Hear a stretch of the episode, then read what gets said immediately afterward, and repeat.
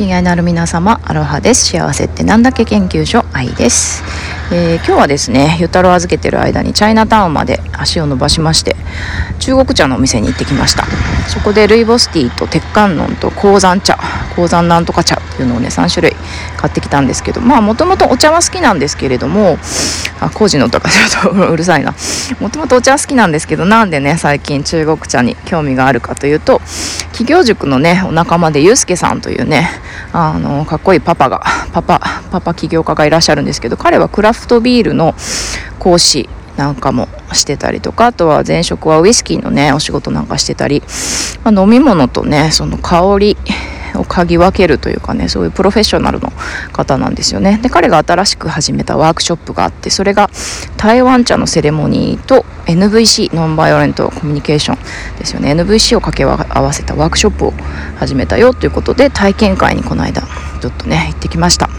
でそこでなぜ台湾茶なのかとかなぜ NVC なのかっていうねお話なんかも聞いたんですけどもすごくなんかね納得したんですよね。いいなって。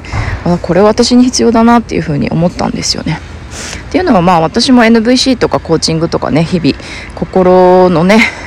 心のこといろいろ勉強してはいるんですけれどもでもやっぱりねもうなんだかんだでもうざわざわするよとかもうこの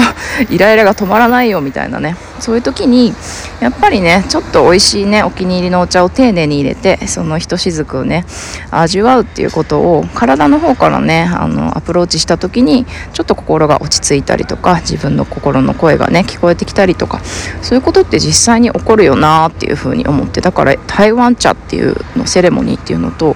NVC っていうのね心と心の対話で好きな香りを見つけて自分の好きを見つけて自分の心のね気づかなかった声に気づくっていうすごく素敵なワークショップだなと思ってでぜひ私も実際に参加してみたいなと思ってお茶っ葉を買ってきたわけなんですよね。はい。そうやっぱりお茶美味しいお茶とかねめっちゃ美味しいスイーツとかを目の前にして何て言うのかな自分自身の心と喧嘩できないと思うんですよね。自分自身とも喧嘩できないし目の前にね一緒に美味しいお茶があって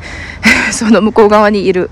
あの目の前の相手ともね多分喧嘩できないと思うんですよね。なんか本当にそれってノンバイオレントっていうか平和への第一歩美味しいお茶って平和への第一歩だなっていう風に思って私もね子育て中でなかなかねちょっと